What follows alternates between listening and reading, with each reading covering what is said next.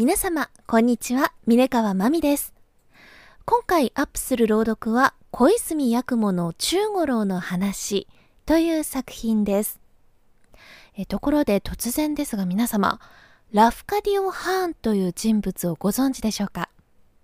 実はですね、小泉八雲とラフカディオ・ハーンというのは同一人物なんですね。え、この方はギリシャ領のレフカダ島というところで生まれて、パトリック・ラフカディオ・ハーンという名前で人生をスタートさせます。で後に日本に帰化することになって小泉八雲と名乗るようになるわけです。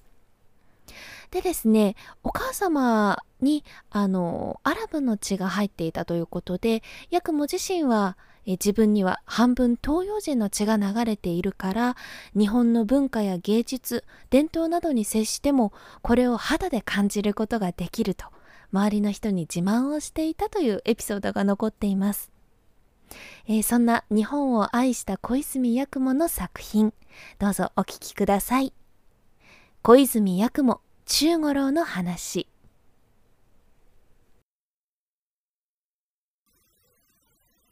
中五郎の話小泉八雲作田辺隆二役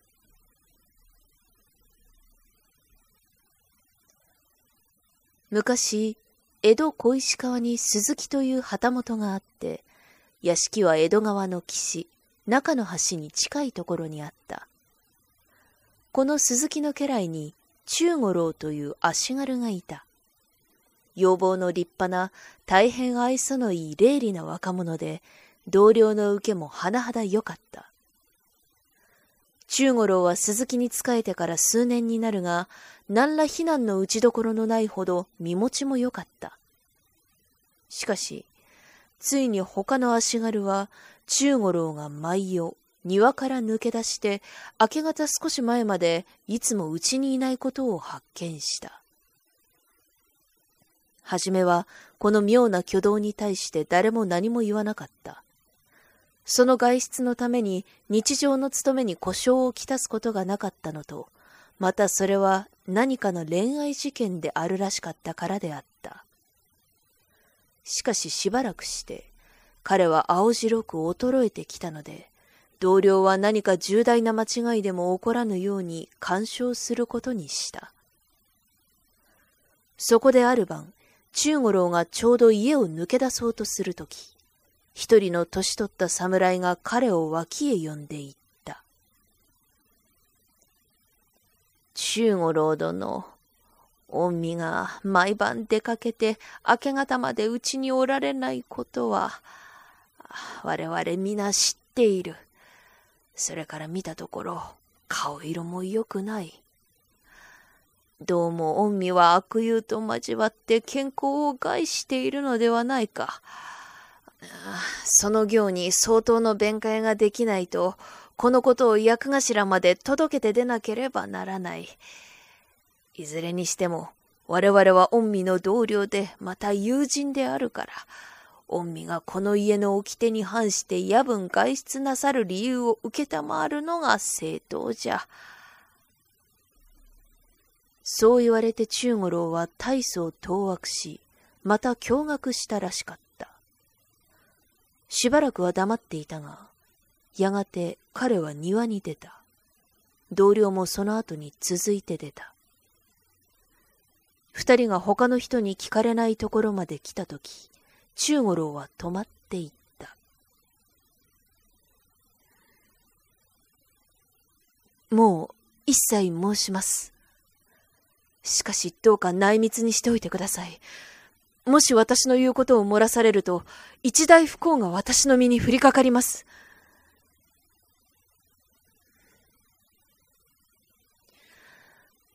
五ヶ月ほど前のことです。私がこの恋のために初めて夜外出しましたのは、今年の春の初めのことでした。ある晩私は、両親を訪れて屋敷へ帰ろうとする途中、表門から遠くない川岸に婦人が一人立っているのを見ました。身なりは上流の人のようでした。それで、私はそんな立派な装いの婦人が、こんな時刻に一人そこに立っているのが変だと思いました。しかし、私はそんなことをその婦人に尋ねる理由はないと思いましたので、何も言わずに脇を通ろうといたしますと、その婦人は前へ出て、私の袖を引きました。見ると、大層若い綺麗な人でした。あの橋まで私と一緒に歩いてくださいませんか？あなたに申し上げることがあります。と女は言いました。その声は大層柔らかな気持ちの良い声でした。それから物を言うとき、にっこりしました。そのにっこりには勝てませんでした。そこで私も一緒に橋の方へ歩きました。その途中女は私が屋敷へ出入りするのをこれまでたびたび見ていて好きになったと言います。私はあなたを夫に持ちたい。あなたは私が嫌いでなければお互いに幸福になれます。と言いました。何と答えてよいかわからなかったが、大層綺麗な女だと思いました。橋に近づくと、女はまた私の袖を引いて、包みを降りて川のちょうど縁まで連れて行きました。一緒にいらっしゃい。そう囁いて川の方へ私を引きました。ご承知の通り、あそこは深いところです。それでにわかに女が怖くなって引き返そうといたしました。女はにっこりして、私の手首を握って、私と一緒なら、怖くはありません。と言いました。どうしたわけか、その女の手に触られると、私は赤ん坊よりも幾しなくなりました。夢の中で走ろうとしても手も足も動かせない時のような気がいたしました。女は深い水の中へ踏み込んで一緒に私を引き込みました。それから何も見えも聞こえも感じもしなかったが、気がついてみると、大層明るい大きな御殿らしいところを女と並んで歩いていました。濡れてもいなければ寒くもありません。周囲のものは一切乾いて、暖かく綺麗でした。私はどこへどうして来たのだかわかりません。女は私の手を引きながら案内して部屋から部屋へと通り抜けていきました。その部屋の数の多いことは限りがないほどで、それが皆空でした。しかし、非常に立派でした。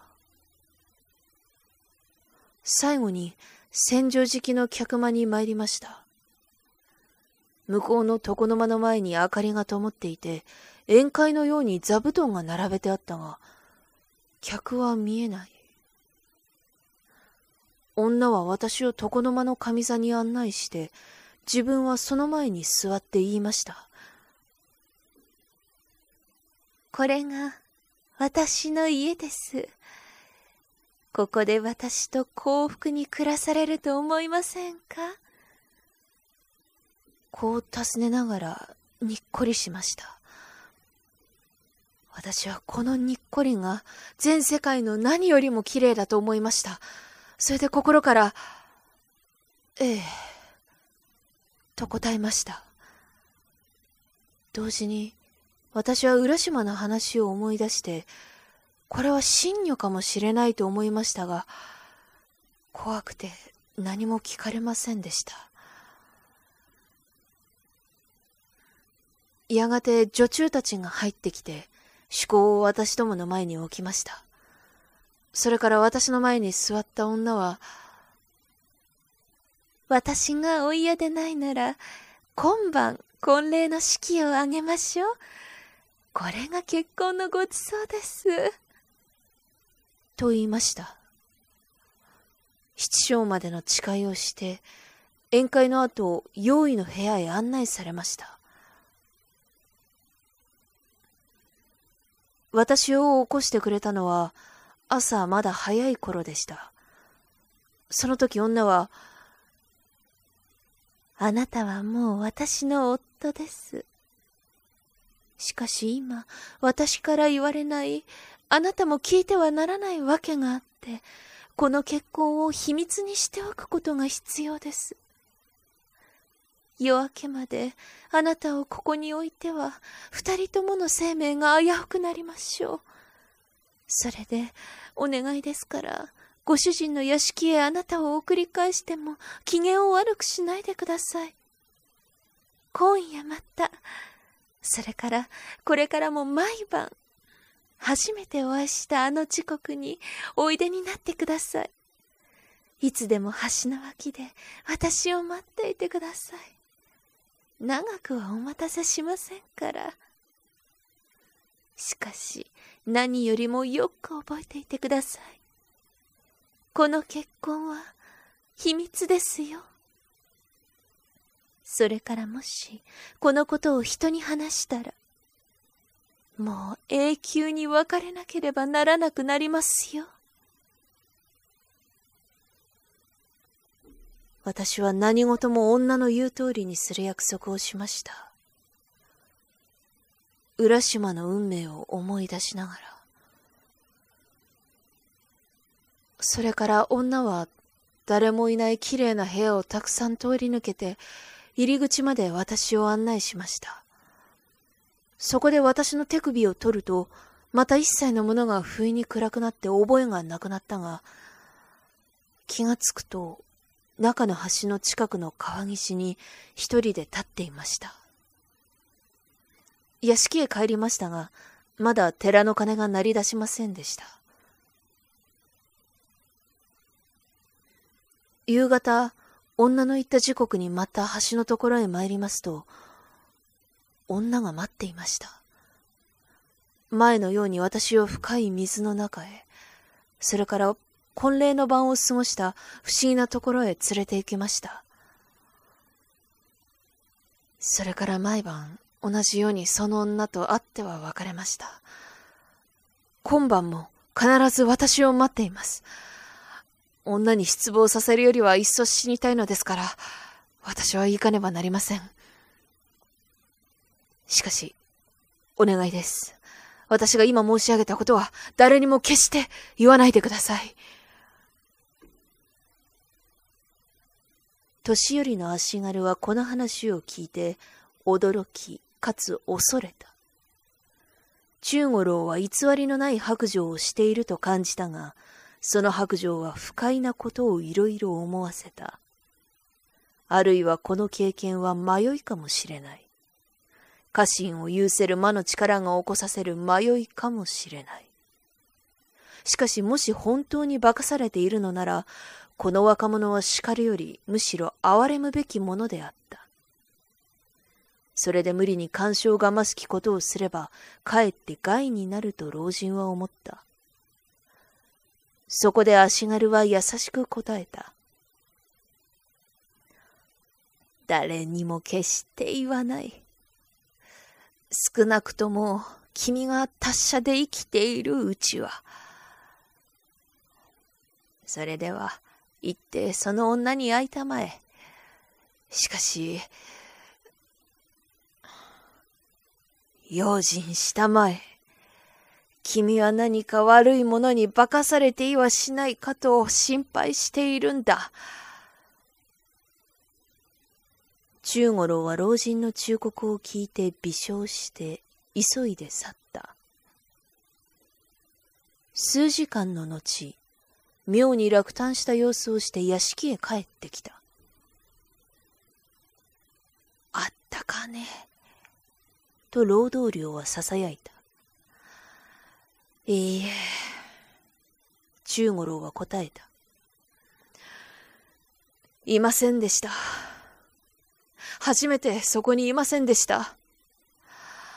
もう再び私には会いますまい。あなたにお話ししたのは私の誤りでした。約束を破ったのはこの上もない愚かなことでした。相手は慰めようとしたがダメであった。中五郎は倒れてもう物を言わない。おかんのように彼は頭から足まで震い出した。暁を知らせる寺の鐘が鳴り出したとき、中五郎は起き上がろうとしたが、正気もなく倒れた。確かに病気、助からぬ病気になった。漢方医が招かれた。はて、この人には血がない。その医師は丁寧に診察してから言った。この人の脈管には水ばかりしかない。これは難しい病人だ。うーん、まあ、なんという陰謀なことだろう。中五郎の生命を助けるためにできるだけのことはなされた。しかし、ダメであった。日暮れに彼は死んだ。それから彼の労働量はその初めからの話をした。ああ私もそれを疑ってみるところであった。医者は叫んだ。はあ、どんな力もそれなら助けることはできない。その女に生命を取られたのは、この人が初めてではない。誰ですか、その女は。それとも、何ですか、その女というのは。足軽は尋ねた。狐ですか？いいや、昔からこの川に出ているのです。若い人の血が好きなのです。蛇ですか？竜ですか？いや、いや。君が昼あの橋の下で見たら、実に嫌な動物に見えるでしょうが。というと、どんな動物なんでしょう？ただのガマさ。大きな醜いガマガエルさ。お聞きいただきました小泉八雲の中五郎の話。いかがでしたでしょうか？実は今年はですね八雲の生誕170周年記念という、まあ、メモリアルイヤーなんですね。でじゃあせっかくだから作品を読もうと思ったわけなんですがで基本的にはですね青空文庫にある作品から読んでるんですがまだ青空文庫に入ってないけどかなり王道の怪談っていう作品も残っていましてこれはもう入ったら絶対に読みたいなと思ってます。はい。まあそれにしてもギリシャで生を受け欧米諸国に、えー、アジアといろんな土地に移り住んできた人が日本の島根というところに来てさらに終焉の地はこの東京であるという八雲の人生には非常に不思議な縁を感じました。他にも有名な作品がたくさんありますので、ぜひ探して聞いてみてください。それでは次の作品でお会いしましょう。峰川まみでした。